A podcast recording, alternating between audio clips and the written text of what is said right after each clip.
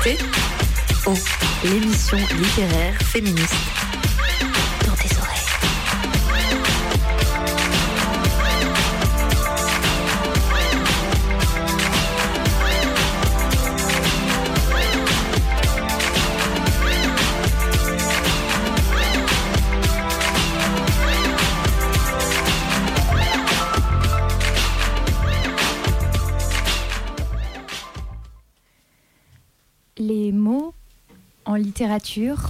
Au théâtre, à la radio, les mots sont nos premiers outils.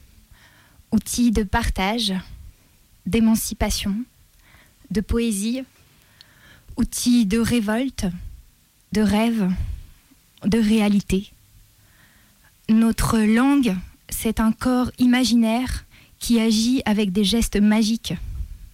Abracadabra, je te nomme. Bisexuel, femme, Trans, noire, pauvre, faible, ouvrière, homme, et je te donne une existence. Abracadabra, voici le mot. Solitude, joie, désir, jouissance, partage, tristesse, viol, résilience. qui permet de partager ce que tu vis.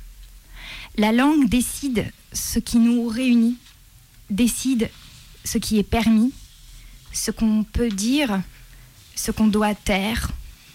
Elle inspire, influence, elle trahit ou libère. Parfois tu en joues, parfois elle se joue de toi. Aurore Evin est une de ces sorcières des mots et ici, à DTO, nous utilisons même une de ces potions magiques concoctées avec amour, le mot autrice. Car oui, ici, un lundi sur deux, on accueille une autrice, car elles existent, bel et bien. Notre invitée de ce soir, Aurore Evin, bonsoir, merci d'être avec nous. bonsoir. Tu es chercheuse, metteuse en scène, comédienne, autrice. Tu es plein de choses. J'espère que j'en oublie pas. Tu es directrice artistique de la compagnie La Subversive et du collectif Art Life. Tu as publié plusieurs ouvrages, tu écris de nombreux articles, tu fais aussi des interventions, des conférences. Tu mets en scène et tu fais aussi les dramaturgies de ces pièces que tu mets en scène depuis 2006. Et tu as écrit plusieurs euh, pièces de théâtre aussi. Euh, comment ça t'est venu tout ça? Ben, en fait, c'est oui, l'histoire d'un parcours, hein, hein, d'une recherche en légitimité aussi. Euh, J'ai commencé comme comédienne, comme euh, actrice, et puis euh, très vite, dès le conservatoire, je me sentis pas très à l'aise dans la façon dont on plaçait les comédiennes, dans l'image qui qu'on leur imposait aussi. Euh, on devait être jeune et jolie, c'était pas obligatoire, même pas forcément demandé d'être intelligente et surtout pas intellectuelle. Euh, et, euh, et puis je, ne, je ne travaillais que des textes d'hommes également. Les seuls textes de femmes que j'ai dû travailler, c'était parce que c'était des parcours libres et c'est moi qui les avais choisis. Euh, et à l'époque, je n'imaginais absolument pas qu'une femme ait pu écrire euh, avant euh, Marguerite Duras, en général. Peut-être que je le savais pour Charles Sand, mais je crois même pas. Donc, euh, donc c'est parti en fait, voilà, déjà de, ce- de ces réflexions sur, euh, sur un sentiment, euh, sur une place qui ne me convenait pas en tant que comédienne. Je sentais aussi que à côté de moi, mes comédiens, mes amis comédiens, eux, pouvaient très vite se projeter en tant qu'acteur, en tant que, tant qu'auteur, en tant que metteur en scène. Il y avait, c'était moins, moins cl- cloisonné en fait. Euh, donc voilà, c'est comme ça que je, suis partie. Comme je faisais des, à côté de ma formation de comédienne, je faisais un cursus d'études théâtrales. Je me suis interrogée sur la place de la comédienne et euh, je m'étonnais qu'effectivement la comédienne qui a pris énormément de place dans notre société, hein, qui est une, figure culturelle surlégitimée euh, au point d'effacer les autres finalement, c'est euh, c'était c'est quand même une figure très récente puisqu'elle n'apparaît qu'au XVIIe siècle, XVIe, XVIIe siècle et qu'avant, pendant des siècles et dans beaucoup de cultures, ce sont les hommes qui ont joué des rôles de femmes. Donc c'est comme ça un petit peu que j'ai commencé et que je me suis, euh, j'ai fait une recherche sur les premières comédiennes en Europe, l'apparition des actrices professionnelles en Europe. Donc c'était lié toujours finalement à, mon propre parcours de comédienne. Et, euh, et j'ai découvert à ce moment-là qu'effectivement, on- ça avait été une véritable révolution, cette apparition des comédiennes, euh, une révolution sociétale, une révolution politique, une, révolu- une révolution religieuse et une révolution esthétique, et que toute, toute notre, euh, toutes nos codes de représentation au théâtre, mais même au cinéma, un homme qui joue un homme, une femme qui joue une femme, eh bien, ça vient de l'apparition des comédiennes. Euh, c'est euh, Molière et Corneille n'auraient pas écrit leurs pièces comme ils les ont écrites euh, s'il n'y avait pas eu l'apparition des actrices. C'est même une économie du spectacle vivant. Ce sont des familles d'artistes qui se mettent, qui commencent. Donc c'est même, c'est même l'origine de, l'économie du spectacle vivant vient aussi de l'apparition des comédiennes au XVIe, XVIIe siècle. Et pourtant, et pourtant, on n'étudie jamais l'apparition des actrices euh, en histoire du théâtre. Non, jamais entendu parler. Voilà. C'est euh, c'est incroyable. Ça, c'est une histoire de matrimoine. On reviendra là-dessus. C'est comme ça que, fait que j'ai fait, j'ai mis le nez dans le matrimoine. Je savais pas, je connaissais pas ce mot à l'époque. Mais euh, c'est une histoire, voilà, une histoire des femmes de théâtre qui n'est pas enseignée, alors que, enfin, surtout en France, hein, parce qu'en Italie, on peut pas faire l'impasse sur l'histoire de la commedia dell'arte sans parler de l'apparition des comédiennes. Et en deux mots, euh, juste par pure curiosité, euh, comment elles sont apparues, ces comédiennes? Qu'est-ce qui a fait que tout d'un coup, euh, Bah, elles sont venues? En fait, c'est vraiment, bah, c'est le début de l'époque moderne hein, aussi. Le- on est au XVIe siècle, on est en pleine Renaissance. Et euh, alors c'est intéressant aussi dans, dans, dans le mouvement MeToo aujourd'hui. Moi, quand MeToo est arrivé, je me suis dit mais c'est vraiment, on boucle en fait, parce que on, on a très, long- très longtemps associé les comédiennes à des prostituées. Surtout toute l'histoire du 19e siècle, c'est quand même écrite comme ça, hein, avec euh, les comédiennes, c'est voilà, des petites histoires galantes, etc. Or, les, actrices, avant tout, ce sont des femmes de lettres, puisqu'elles savent lire et elles savent écrire. Donc, elles, euh, au XVIe siècle, quand elles apparaissent, elles, ce sont des femmes qui savent lire et qui savent écrire et qui savent mémoriser et qui savent même faire des improvisations poétiques sur la scène de la Commedia dell'arte, et notamment, donc elles arrivent en Italie, en pleine Renaissance. C'est vraiment la naissance de, Vénus de Botticelli. Euh, c'est une femme qui fascine par sa beauté, évidemment, mais c'est aussi une femme qui fascine par son intelligence et par ses capacités d'improvisation poétique. Et, euh, et en fait, effectivement, on renvoie toujours la comédienne à la prostituée, mais la comédienne, c'est avant tout une femme qui s'émancipe de la prostitution. C'est-à-dire qu'en général, on les voit apparaître euh, au XVIe siècle en, Italie. Ce sont d'abord des courtisanes érudites, c'est-à-dire qu'elles vendent leur corps, mais elles vendent aussi leur capacité de, poésie, de musique, de danse, etc. Donc il y a une sorte de hiérarchie comme ça euh, dans les différentes strates de prostitution. Et, et les courtisanes érudites, à un moment, certaines vont commencer à signer des contrats avec des acteurs et devenir actrices. Et à partir de là, effectivement, elles sortent de la prostitution et au lieu de vendre leur corps, eh bien, elles vendent leur image. Donc euh, voilà. Et euh, il y aura toujours cette tension hein, qu'on voit encore aujourd'hui entre euh, la, la- la- la femme qui devient comédienne, qui fait, qui fait acte de création, de sublimation, et puis le fait qu'on la renvoie toujours à, la prostitution et à son corps, etc. Et, euh, et donc, et quand elle apparaît sur la scène de la Commedia dell'arte, ce qui est aussi fascinant, c'est que euh, on est sur une scène de masque, ils ont tous le masque, et elle, elle retire le masque. Donc, ce sont aussi les premiers actes les premières actrices, puis les acteurs vont suivre, à jouer sans masque. Donc on est vraiment effectivement dans cette nouvelle esthétique où le théâtre, on n'est plus dans, du tout dans la même convention du travestissement, mais dans une convention de naturalisme, de réalisme, de miroir, où la société se regarde, regarde le visage, son visage, ses expressions, ses émotions, de façon extrêmement naturaliste et réaliste. Donc voilà, c'est, un- je le résume très vite, mais c'est, fascinant l'apparition des comédiennes. Et ça continue en Espagne, en Angleterre. Alors chaque, pays a un peu sa, son histoire particulière. hein. L'Espagne, c'est aussi pa- passionnant parce qu'on est en pleine inquisition. euh, et il va y avoir le choix, justement, du coup, à partir du moment où l'actrice apporte quelque chose de l'ordre du réalisme et du naturalisme, eh bien, on va plus voir le travesti de la même façon. Et du coup, il va y avoir une sorte, en fait, de, choix entre euh, le risque de la, la avec, qui est du, qui pour l'Église pas tous d'ailleurs, pour certaines, en tout cas pour l'Inquisition, pour certaines personnes d'église, est vu du côté de Ève pécheresse, hein, et puis le l'acteur travesti qui du coup maintenant devient est vu du côté de l'homosexualité. Voilà. Donc on- on- en fait, on le regard devient aussi change en fait sur ce qui sur la convention du travestissement et du coup il va y avoir comme ça un choix entre euh, bah, l'acteur travesti avec le risque de homosexualité, l'actrice avec le risque de la prostitution, etc. Et bon, souvent ce que je dis, c'est que la, la figure de, de l'actrice qui finalement, ils vont faire le choix de l'actrice en, Espagne, c'est la figure ma- magdalénienne de l'actrice, c'est cette, cette femme en fait qui montre au public une femme réelle qui n'est ni Marie ni Ève, qui est Marie-Madeleine, voilà cette femme qui, qui, est profondément humaine et qui expérimente des tas de, de, de, possibilités de, conduite euh, et pour, pour les femmes et pour toute la société en fait. C'est une figure profondément euh, d'expérimentation, cette première actrice, ces premières actrices professionnelles.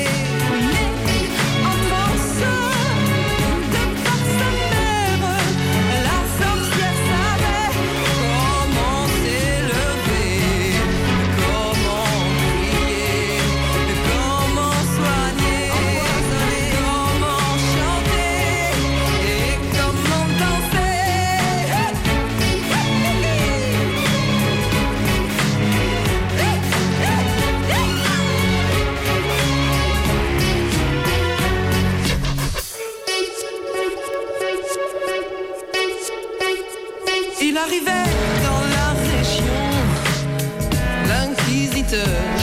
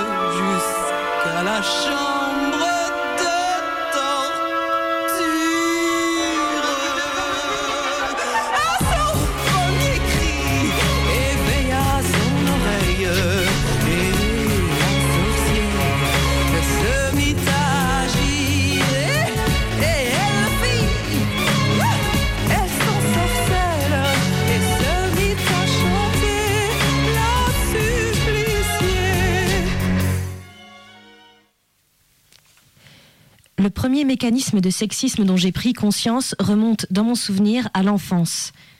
Ma langue me jouait des tours et fourchait dès qu'il fallait employer des masculins pour désigner les femmes exerçant certains titres ou métiers. Je féminisais spontanément à tour de mots.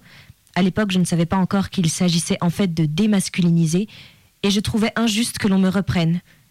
Je ne comprenais pas pourquoi certains termes faisaient exception. Et plus je grandissais, plus je réalisais que cette résistance concernait généralement des professions ou fonctions prestigieuses, qu'elle n'était donc pas grammaticale, mais politique. Que ce vide lexicographique était la marque d'une censure et la fabrique d'une exclusion. Et je n'ai eu de cesse de chercher à le remplir. Il y a dix ans, j'écumais les fonds de la Bibliothèque nationale de France à la recherche d'un mot perdu, découvert par hasard dans les registres du XVIIe siècle de la comédie française. Autrice. Je me suis engouffrée dans cette quête, jusqu'à en perdre la voix.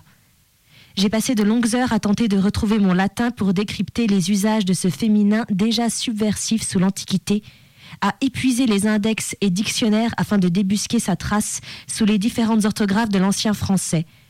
Octrix, octrice, autrice, autrice, une chasse aux mots qui, à la fin d'une conférence où j'exposais mes travaux, me laissa aphone, la gorge brûlante, douloureuse au point que je ne pouvais plus avaler ma salive.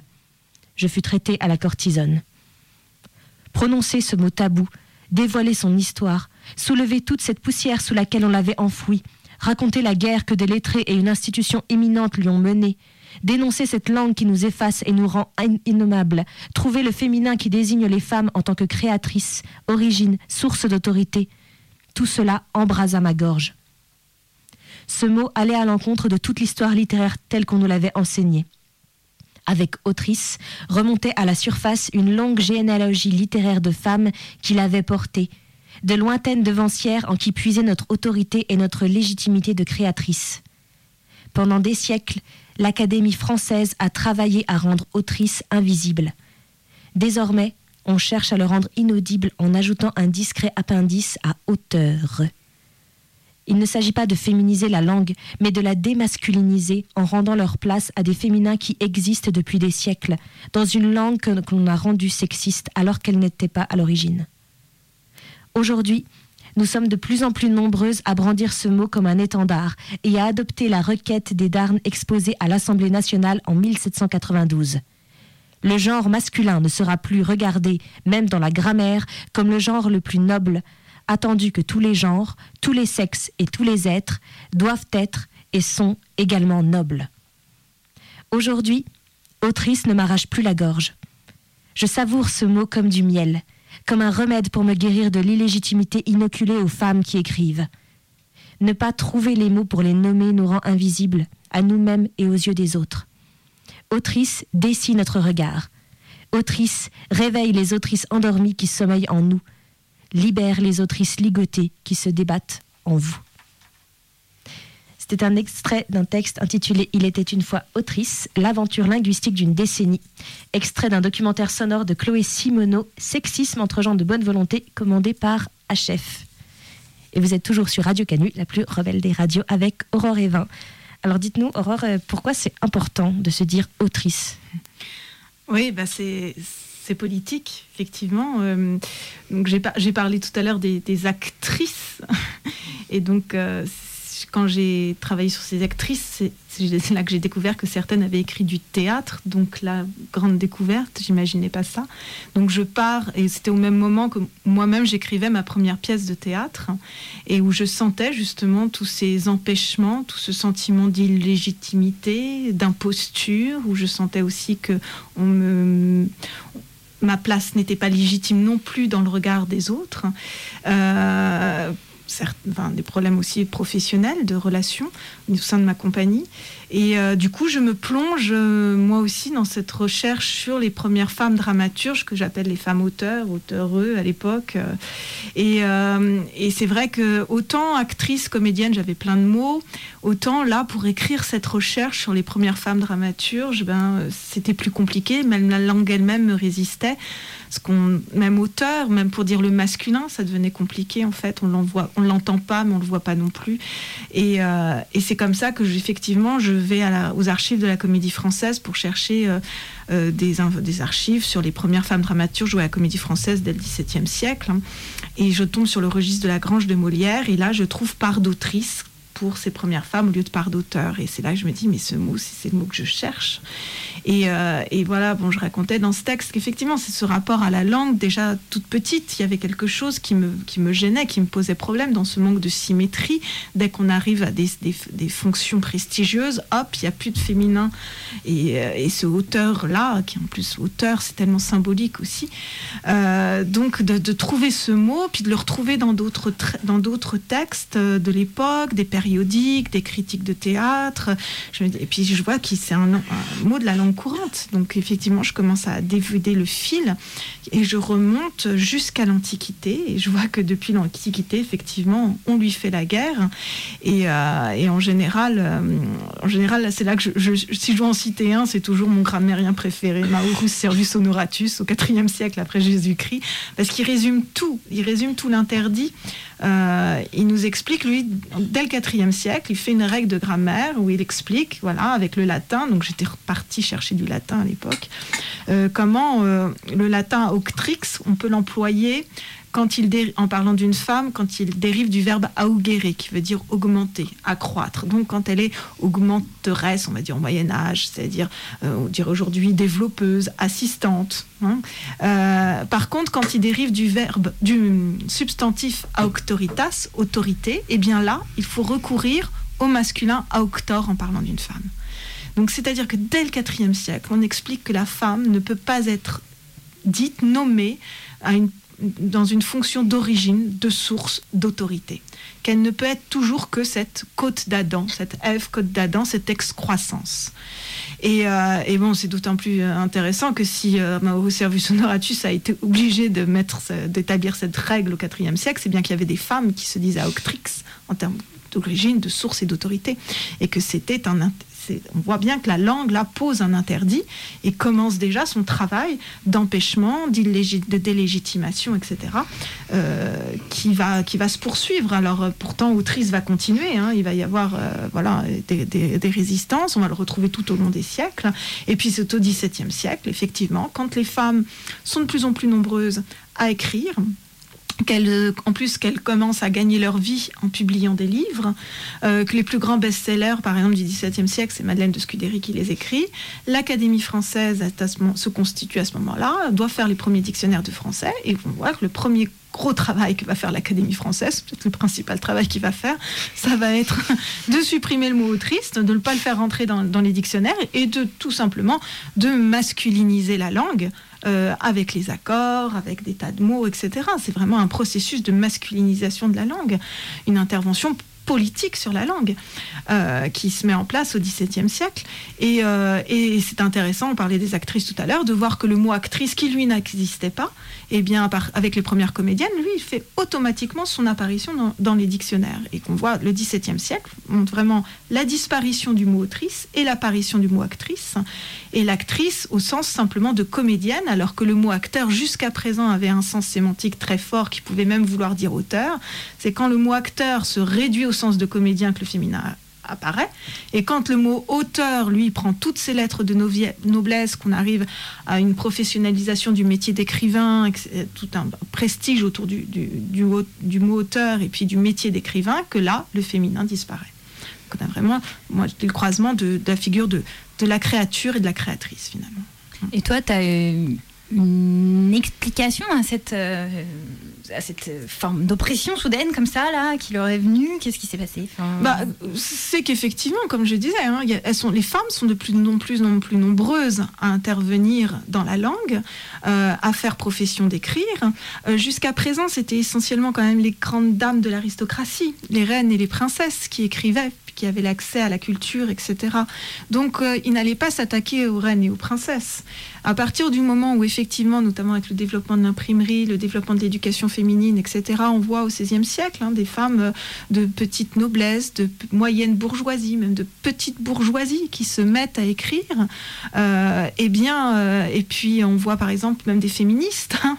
on, voit, Marie de Romieux, hein, petite classe sociale quand même, mais qui, qui publie un, discours féministe et son, son éditeur, son imprimeur, dans la préface, parle d'elle en, en utilisant le mot autrice, Marie de Gournay, ose d'ailleurs traduire euh, des, poètes euh, latins, et elle utilise le mot autrice pour traduire leur auctor même. Donc, euh, donc on, et, on, et c'est justement à ce moment-là donc qu'il y a cette intervention dans la langue, qui est une façon effectivement de faire rentrer tout le monde à la maison.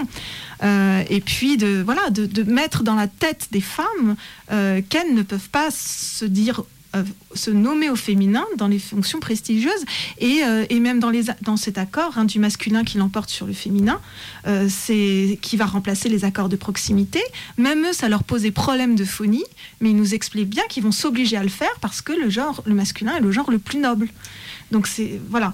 Euh, et, les femmes vont résister hein, euh, un petit peu. Madame de Sévigné a dit euh, Moi, quand on me, dit si je me demande si je suis malade, je réponds Oui, je la suis parce que je n'ai pas de la barbe au menton. Et on va leur taper sur les doigts jusqu'à ce qu'elles disent Je le suis. Effectivement, au XVIIIe siècle, les grammaires sont constituées, les dictionnaires sont constitués, ça se diffuse, etc. Ce qui fait qu'au XVIIIe siècle, bah, tout le monde va se mettre à parler une langue masculinisée. Et quand on va continuer à revendiquer quand même des féminins comme autrices et, et d'autres féminins, on va croire que ce sont des néologismes parce que le travail est fait. Est-ce que, au fond, envie euh, une langue neutre, par exemple euh, l'anglais, ou euh, est-ce qu'à terme, justement pour enlever cette binarité, cette opposition masculin-féminin qui est ancrée dans notre langue et, qui entretient ces, rapports de domination, tu ne penses pas qu'à terme, pour inclure aussi justement les non-binaires, il y aurait besoin d'une langue neutre? Moi, enfin bon, on est dans une langue genrée. Hein. De toute façon, les langues romanes, en tant que langue genrée, ça me semble très compliqué pour arriver à quand même se débarrasser du genre. Euh, moi, le, genre, à la rigueur, ne me pose pas de problème. Le masculin et le féminin ne sont pas forcément pour moi problématiques à partir du moment où on n'en fait pas un instrument de hiérarchisation et de domination. Euh, on peut aussi très bien se dire que euh, on peut se dire euh, être de sexe masculin et se parler de soi au féminin si on en a envie ou changer. Enfin, il y a des tas de choses qui sont à, inventer là aussi. Après, ce que je dis euh, après, il y a des aussi, je sais qu'il y a des, il y a du travail qui est fait sur comment effectivement inventer une, langue non genrée que je trouve intéressante je sais que euh, quand on m'écrit comme ça en, langue non genrée et que du coup je ne, peux pas projeter un, sexe ou un genre sur la personne qui, euh, m'écrit, ça, soulage, enfin ça allège, je trouve. Mais parce que parce qu'on a fait de la langue un outil d'oppression. Je pense que si on n'en avait pas justement, n'avait pas utilisé la langue de cette façon très oppressive, si on l'avait pas surgenré, on n'y ferait pas attention ce masculin, ce féminin n'aurait pas autant d'importance. En fait, paradoxalement, c'est pour ça que j'insiste toujours qu'on ne féminise pas, mais qu'on démasculinise, parce que c'est cette masculinisation qui a surgenré la langue et qui a donné beaucoup plus de sens que ne, devrait avoir le masculin et le féminin dans la, langue, en fait. Après, sur les langues non, genrées, enfin, si on prend le, enfin, sur les langues dites neutres comme l'anglais, euh, on va trouver les mêmes problèmes, mais inverse. C'est-à-dire que là, on va féminiser on va dire, actress. Et, le combat va être, enfin là-bas, on, va, on, se bat pour pas avoir, pour pas utiliser le mot actress, mais pour dire acteur ou female actor. Euh, donc, garder le neutre. Voilà. Donc même dans les langues du neutre, on arrive quand même à les utiliser pour créer de la domination et, euh, et des, enfin voilà. Et donc le problème, il n'est pas forcément euh, neutre ou pas neutre, genre, genré ou pas genré. Il est de la façon dont on va utiliser euh, la langue pour créer de la domination de genre, etc. C'est un symptôme en fait d'un problème ouais. Euh, plus large. Mm. Alabama's got me so upset. Tennessee made me lose my rest. Everybody knows about Mississippi, goddamn. Alabama's got me so upset. Lurleen Wallace has made me lose my rest. Everybody knows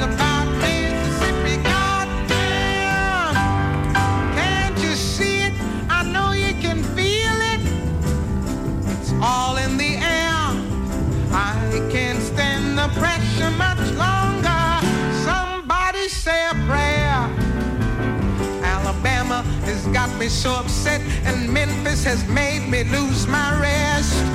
Everybody knows about Mississippi.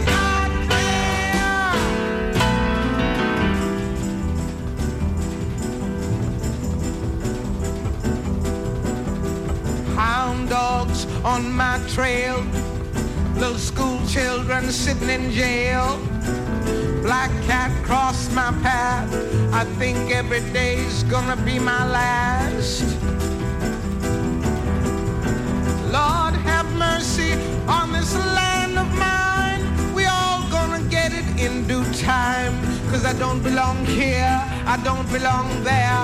I've even stopped believing in prayer.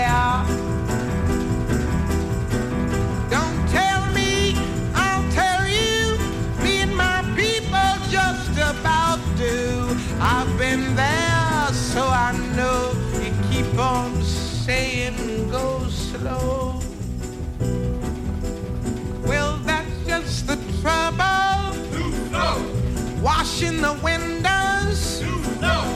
picking the cotton, no. nothing but rotten, no. too damn lazy, No. thinking's crazy. No. Where am I going? What am I doing? I don't know. I don't know. Depuis quelques années, les femmes dramaturges sont devenues des figures familières de la scène contemporaine française. Les pièces de Marguerite Duras, Nathalie Sarraute, Catherine Anne, Yasmina Reza, Hélène Sixou remplissent régulièrement les salles. Aux yeux du public, ces femmes sont les premières à réussir dans un genre où jusqu'alors seuls des hommes avaient triomphé. Pourtant, la réalité est tout autre, et la participation des femmes à l'écriture dramatique est au moins aussi ancienne que l'origine du théâtre européen. C'est donc tout un pan du répertoire dramatique français qui devrait être ainsi mis au jour. D'autant que cette histoire littéraire des femmes sous l'Ancien Régime est encore largement méconnue, malgré les recherches de plus en plus nombreuses menées au cours des dernières décennies. C'est aussi tout un pan de l'histoire des femmes qui apparaîtra à cette occasion puisqu'à travers ces pièces se fait entendre la voix d'autrices bien décidées à accéder à la parole publique et pour mettre en scène, dans l'espace social et politique que constituait le théâtre de l'Ancien Régime, les rapports de sexe tels qu'elles les voyaient, tels qu'elles les condamnaient, tels qu'elles les espéraient. Par goût du théâtre, assurément, par désir de transmettre des idées, souvent, mais aussi par ambition littéraire, par quête de reconnaissance sociale ou pour des raisons économiques, des femmes se sont lancées très tôt dans l'écriture dramatique. Dès le XVIe siècle, cependant, elles se sont heurtées à de nombreux obstacles matériels et idéologiques. La raison principale de ces obstacles tient à l'hostilité générale qu'a pu susciter à l'aube des temps modernes, puis tout au long de l'Ancien Régime, une femme aspirant à faire carrière dans les lettres. Dans le cas du théâtre, cette hostilité à l'égard des femmes fut plus sévère que partout et rappelle, par bien des aspects, celles qui aujourd'hui encore freinent leur accès à la scène publique c'est qu'avant de devenir un type de spectacle parmi d'autres, plutôt réservé à une élite cultivée, le théâtre fut longtemps un média très puissant et très politique. Si, en 1749, Voltaire disait encore de la condition de dramaturge C'est le dernier des métiers pour un homme et le comble de l'avilissement pour une femme. Cela faisait pourtant des années qu'il écrivait pour le théâtre, dans le jeu en fallait la chandelle symboliquement. Ces différentes raisons expliquent pourquoi l'arrivée des femmes dans un genre si clairement identifié à un bastion masculin fut souvent ressentie comme une intrusion difficilement tolérable.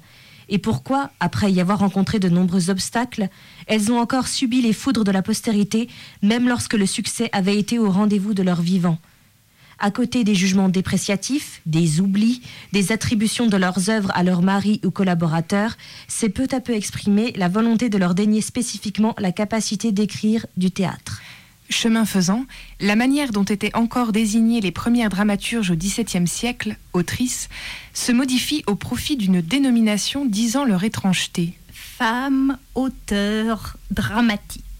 Autant de procédés affirmant le caractère contre nature de l'écriture théâtrale féminine et qui ont fini par dessiner une véritable cartographie littéraire de la différence sexuelle.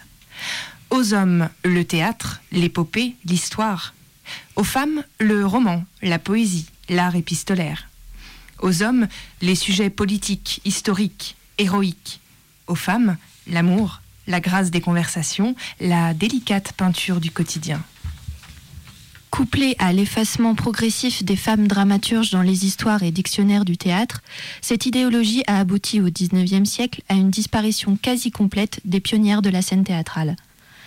Une disparition considérée comme la marque d'une absence réelle des femmes de ce champ littéraire et une absence à son tour tenue pour normale, donc généralement non identifiée, non problématisée mais aussi parfois soulignée par un discours cherchant à l'expliquer, voire à la justifier et cela malgré l'augmentation notable des autrices de théâtre au XIXe siècle.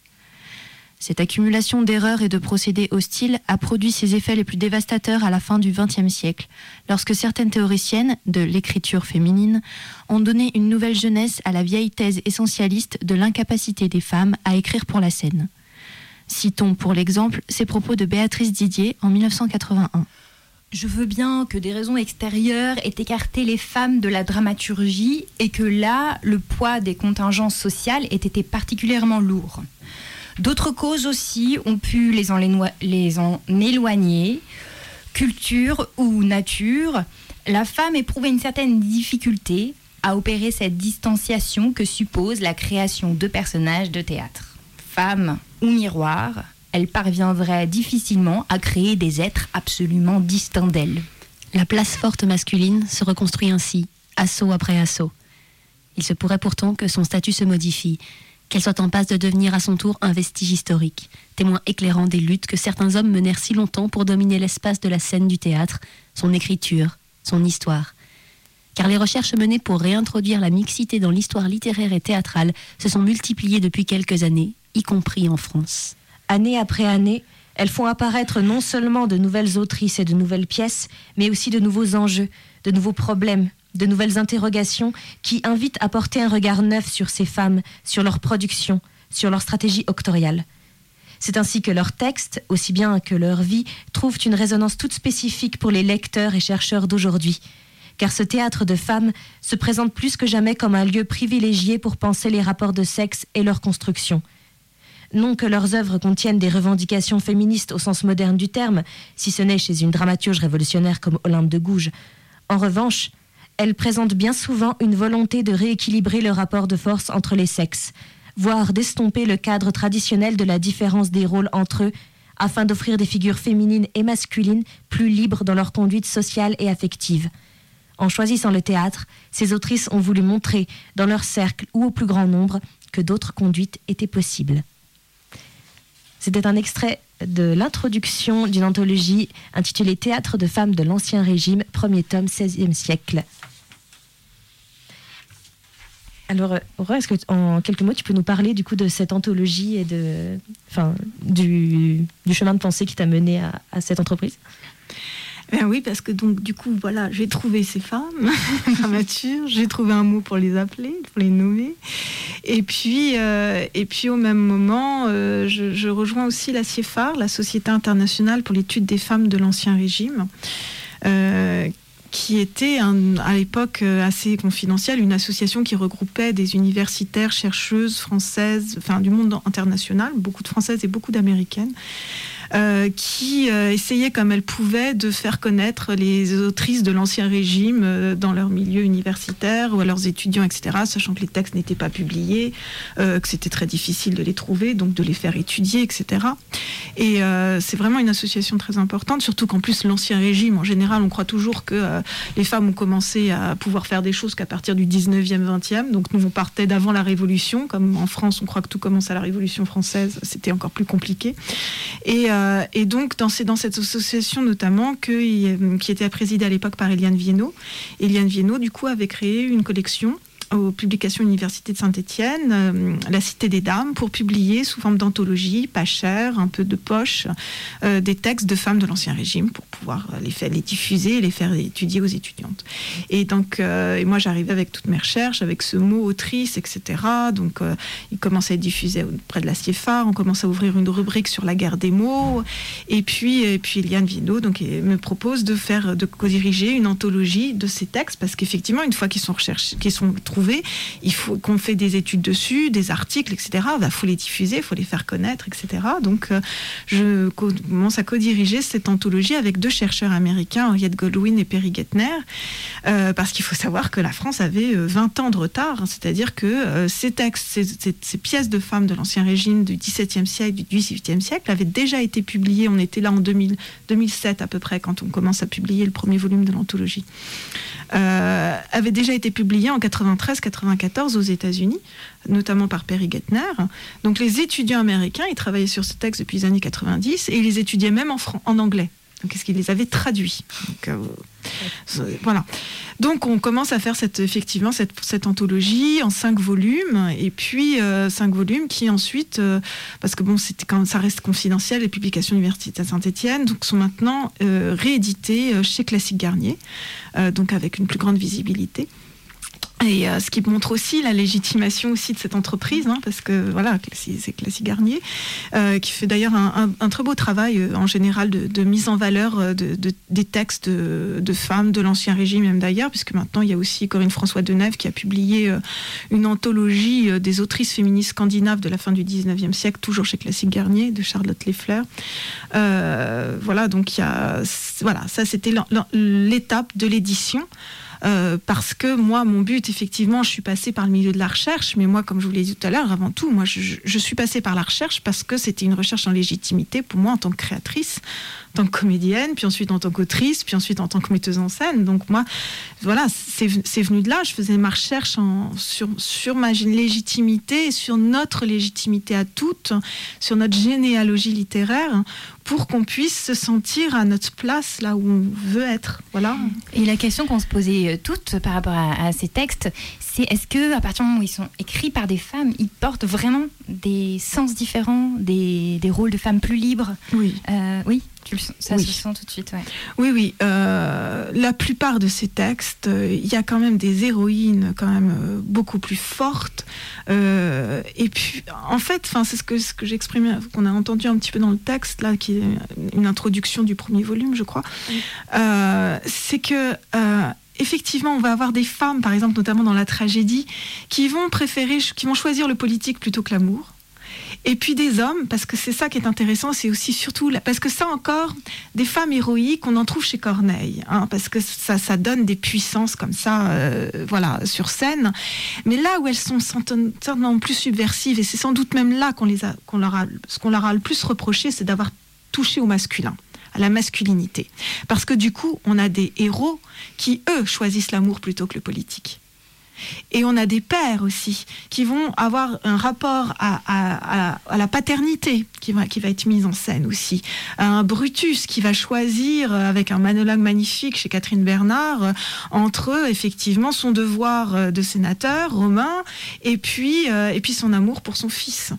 Euh, voilà, donc moi, là, je les trouve très intéressantes. C'est vraiment dans la façon dont elles mettent en scène et dont elles écrivent la masculinité. Et puis, et puis elles vont aussi souvent aussi dans les rapports de sororité. Euh, c'est-à-dire qu'on va pas. Alors, euh, c'est vrai que chez, chez, Corneille, on peut avoir effectivement des personnages féminins très forts, mais ce qu'il y a aussi souvent chez ces femmes, et on le voit encore chez Catherine Bernard, c'est que elles n'opposent pas les femmes entre elles. On va avoir des rapports de solidarité. Euh, c'est pas constamment de la confrontation, de la rivalité, de la jalousie, au contraire. Euh, voilà, euh, donc et dans, dans, dans la comédie aussi, là, je travaille sur un texte de Madame Ulrich, La folle en où là c'est amusant comme elle, Madame Ulrich va renverser les, rapports de travestissement, etc. Et on va avoir une, cette fois-ci, c'est une, c'est plus un, c'est une, c'est une femme qui, c'est plus un vieux barbon, c'est une vieille barbonne, une femme, voilà, qui, qui ne veut pas vieillir parce qu'elle ne veut pas devenir grand-mère, etc. Mais on voit comment le fait que brusquement c'est au féminin, euh, on, entend d'autres choses sur la, la, place qui est assignée aux femmes, qui dès qu'elles ne sont plus jeunes, et eh ben elles perdent tout, elles perdent le pouvoir, elles perdent euh, tout ce qui, voilà. Donc, euh, enfin voilà. On va justement écouter un extrait d'une pièce que tu as mise en scène dont on parle juste après.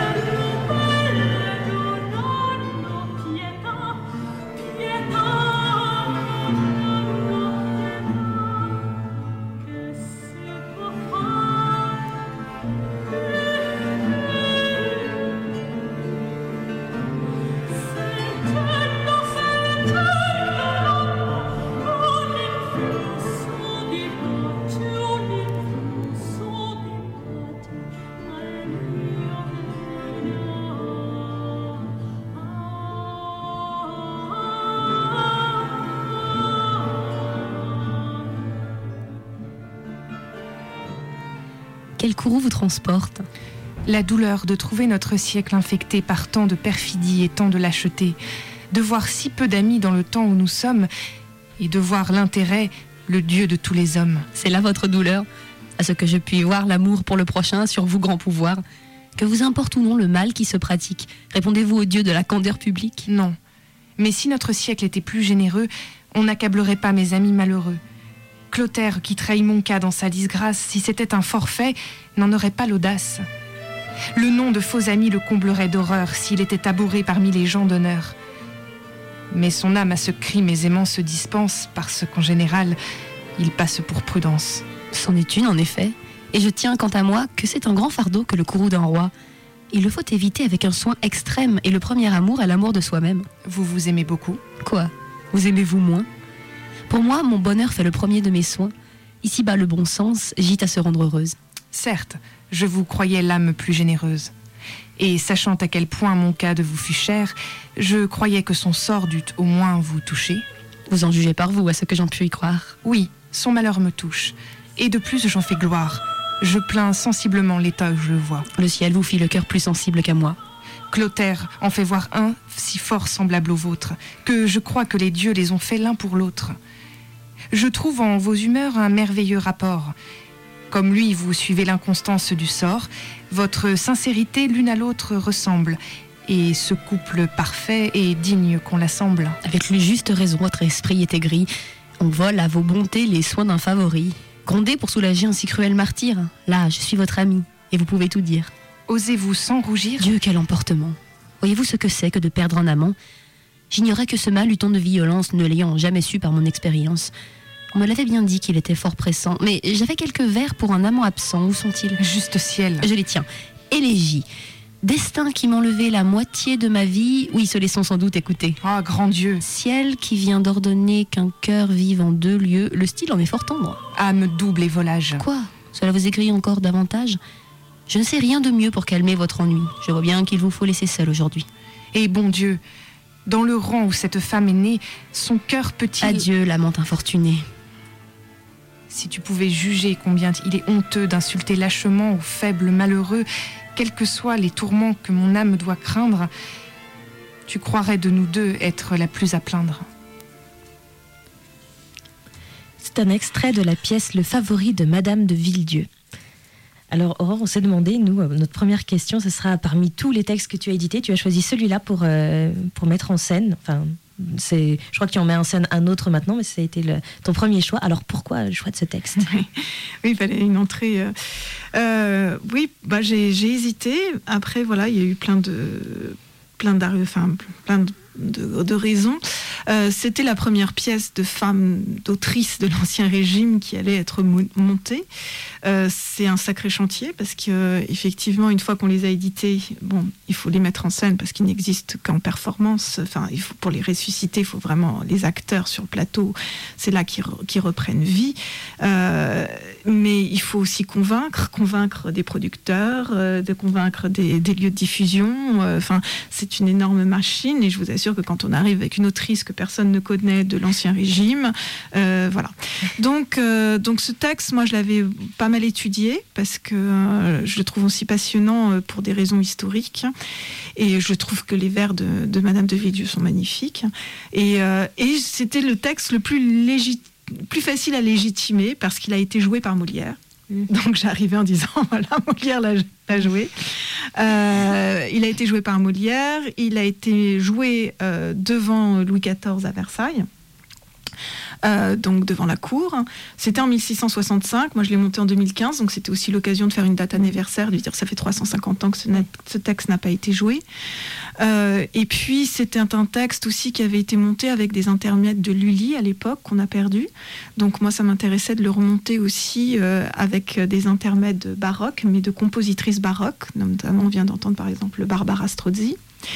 Euh, et puis c'est un texte, je pense que Molière l'aurait écrit, il serait pour ainsi dire au programme scolaire tous les ans, parce que c'est un texte qui revient quand même sur le plus grand scandale politique moderne, qui est la disgrâce de Nicolas Fouquet, et qui symbolise vraiment la prise du pouvoir absolu par Louis XIV, et quelque part, l'échec de toute tentative de monarchie parlementaire en France. Donc c'est vraiment le début finalement de ce qu'on appellera, euh, ce qu'on peut appeler certains aujourd'hui notre monarchie présidentielle. Euh, donc c'est vraiment la façon Madame de Villieu a vraiment avec une grande intelligence en mis en scène un roi comme personne n'a mis en scène un roi à l'époque, qui est quand même le double de, Louis XIV. Elle met en scène un roi qui va pardonner à son favori devant un roi qui, lui, ne lui a, ne, lui a pas pardonné.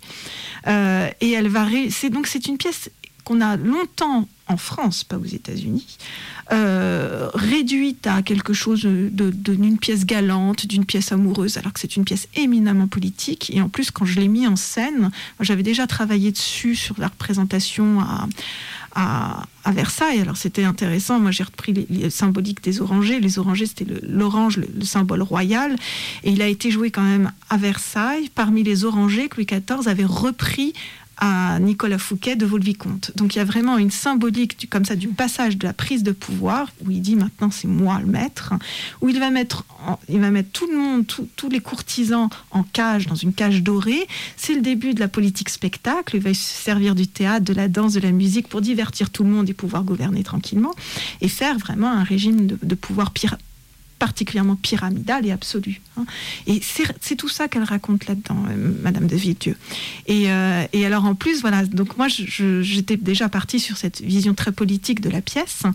Et, euh, et en plus, ben voilà, le retour, je suis partie, voilà, passer de la recherche à la création sur, sur cette question-là. Et la création, en fait, est, s'est nourri, a, venu, est venu nourrir à nouveau la recherche, puisqu'il y a un, spectateur un jour qui est venu me voir en me disant Mais c'est vrai, c'est incroyable, ce, favori, on dirait vraiment Nicolas Fouquet, mais est-ce que sa femme, est-ce que Linda Mir, dans la pièce qu'on vient d'entendre tout à l'heure dans l'extrait, ce serait pas la femme de Fouquet? Et moi, je ne connaissais absolument pas la femme de Fouquet, je me suis dit C'est vraiment culotté là quand même. Et, euh, et je vais quand même, je vais voir sur Internet, etc. Et je découvre Marie-Madeleine de Castille, la femme de Nicolas Fouquet, qui effectivement a été euh, euh, bah, une, une, figure politique importante, puisqu'elle a tout fait pour défendre son mari, qu'elle s'est jetée au pied du roi, qu'elle allait tous les jours euh, devant, devant le Parlement pour réclamer la grâce de son mari, qu'elle a fait, créer des, des presses clandestines pour faire paraître des libelles et des textes vraiment mais très critiques par rapport à la politique et par rapport à Colbert qui a pris la suite de Fouquet, etc. donc vraiment une, subversive hein, politique et qui finira du coup exilé à, Montluçon euh, par Louis XIV euh, quand il n'aura pas réussi à avoir la tête de Nicolas Fouquet. Et, et du coup, c'était étonnant parce qu'on se disait, ça s'appelle le favori. Alors au début, la pièce s'appelait La Coquette, qu'on a entendu également dans l'extrait, qui est aussi une figure très moderne de courtisane, euh, presque déjà, c'est une Madame de Merteuil avant la lettre, et qui en fait aussi est une femme très libre, qui a des amants et qui, qui, qui, ne compte que sur son plaisir. C'est vraiment cette nouvelle figure, justement, euh, hédoniste, comme ça, qui, est, créée à cette cour de Versailles, où de toute façon, elle n'a pas le choix, sinon, sinon on peut, soit on rentre dans, le moule, soit on ne survit pas à la cour de Versailles, surtout quand on n'est pas d'une haute naissance comme Lindamir. Et, euh, et donc, on se disait, c'est fou, ça s'appelle le favori, mais en fait, le favori, il est là au début, il est là à la fin, puis au milieu, en fait, on ne voit que cette Lindamir qui prend toute sa toute-puissance, qui s'oppose au roi, qui défend son amant, qui est prête à prendre les armes, c'est écrit en sous-texte, etc. Et effectivement, bah, quand on comprend la, réalité historique, c'est ce qui s'est passé. Euh, et en fait, plus on grattait, plus je me suis rendu compte que c'était une pièce, même pas simplement une pièce politique, mais une pièce à clé. Parce que ça s'appelle le roi de Barcelone, Louis XIV a été roi de Barcelone, Fouquet a été arrêté pendant une petite chasse comme le favori dans la pièce. Enfin, tout est en fait une pièce à clé politique. Donc c'est, elle est particulièrement euh, passionnante à, plus d'un titre, cette pièce. Et donc, euh, bon, je crois qu'on comprend que l'importance euh, historique, en fait, aussi de cette pièce, et du coup, la raison pour laquelle tu la montes en costume d'époque, alors oui, voilà, c'est-à-dire que effectivement, bon déjà, il y a quand même un contexte historique qui fait que c'était fallait la, la, recontextualiser aussi par rapport à ça. Et puis surtout, c'était la première pièce de femme de l'Ancien Régime, voilà, pièce pionnière, de pionnière qui était montée. Euh, donc il fallait, pour moi, il était aussi important que symboliquement, parce que c'est pas du tout dans notre euh, dans notre imaginaire collectif, donc on puisse vraiment se dire, oui, il y a qu'on puisse associer du théâtre classique à, une autrice, à une femme. Parce que c'est pour il y a que des hommes. Donc c'était aussi voilà dans l'imaginaire, dans le visuel, voilà. Après c'est aussi la première fois qu'on monte cette pièce. Donc on peut pas c'est pas comme Molière, Corneille, Racine où il y a des il y a des décennies d'exégèse où on n'a même pas besoin de l'avoir déjà vu sur scène, qu'on l'a déjà dans la tête en 3D, qu'on imagine déjà Gérard Philippe dans Avignon. Elles arrivent déjà déjà montées quand on lit ces pièces de Molière. Celles-là, elles arrivent complètement à pas, à plat.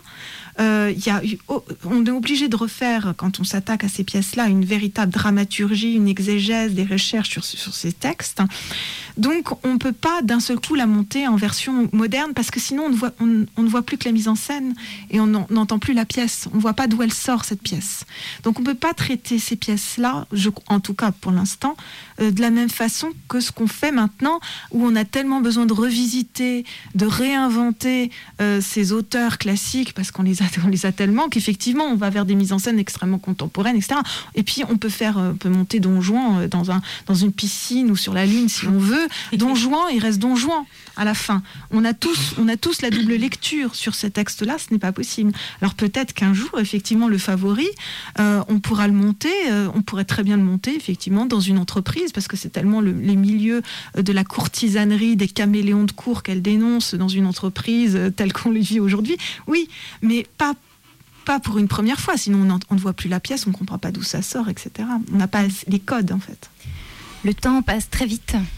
Euh, après une courte pause musicale, on va parler un tout petit peu avant de conclure. A tout de suite.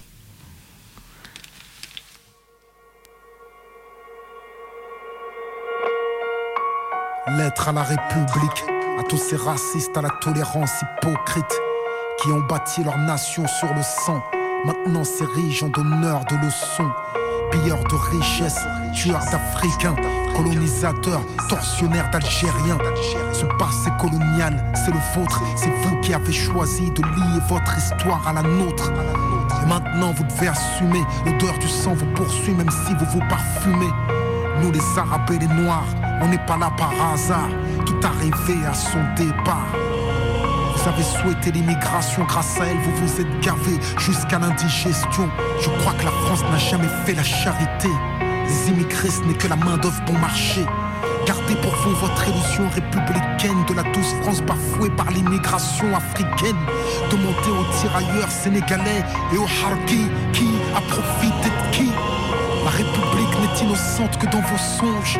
Et vous n'avez les mains blanches que dans vos mensonges. Nous les Arabes et les Noirs, on n'est pas là par hasard. Tout arrivé à son départ.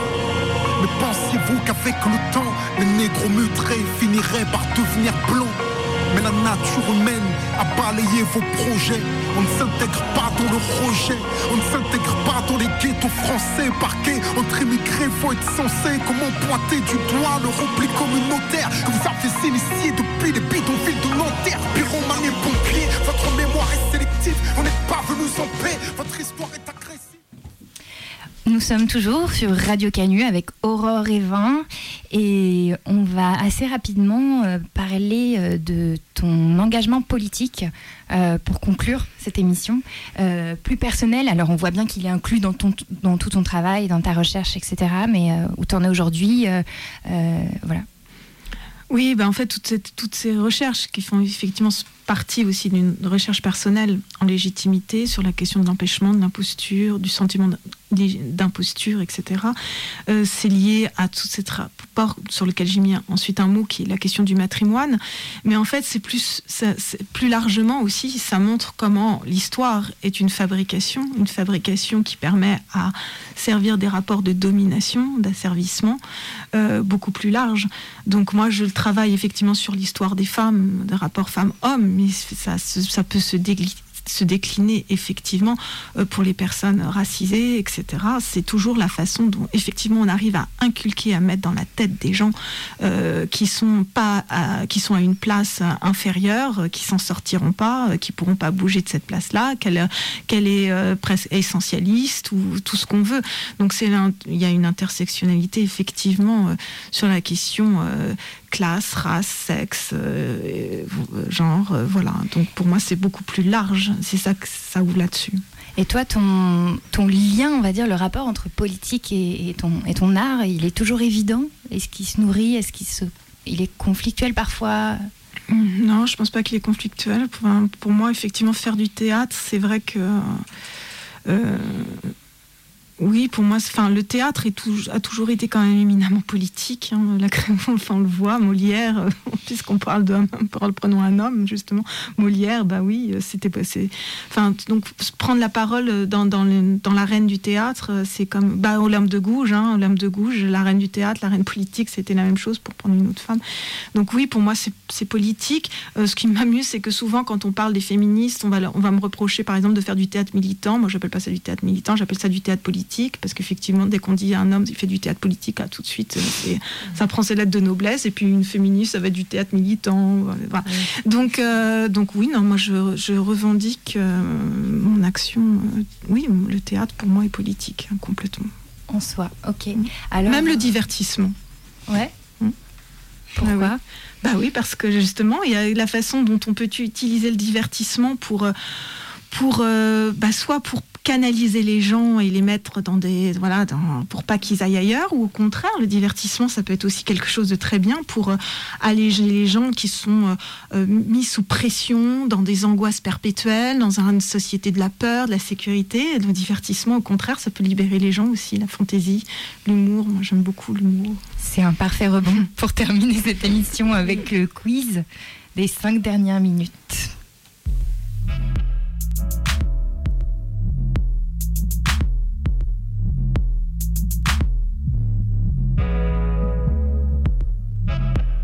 Ouh là là là là là, c'est le quiz des 5 dernières minutes.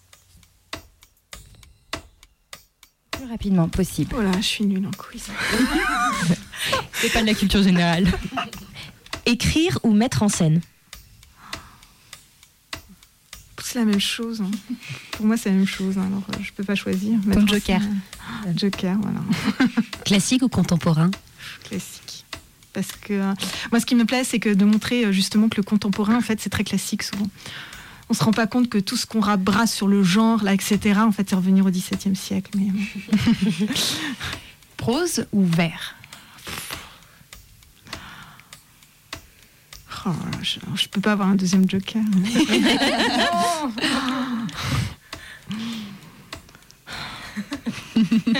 bon, allez, Joker. Comédie ou tragédie Comédie. Un livre de chevet oh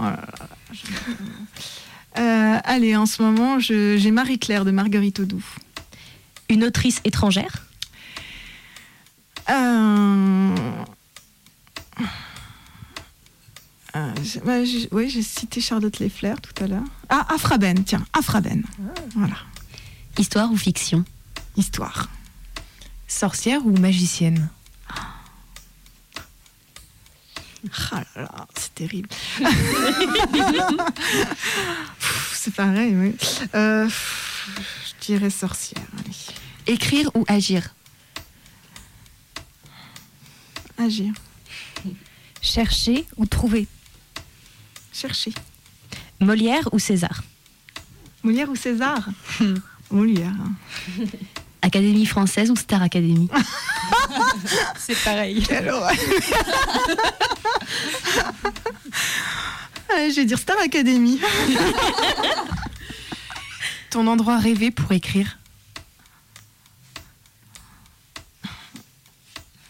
Euh, Dans une maison avec un jardin au bord de la mer. Sur cette euh, image de fin dans une maison au bord de la mer, euh, vous pouvez euh, aussi vous connecter sur internet et aller sur le site d'Aurore et Vin, donc auroreevin.com pour avoir toutes ces actus, suivre les informations, etc. Je ne me trompe pas.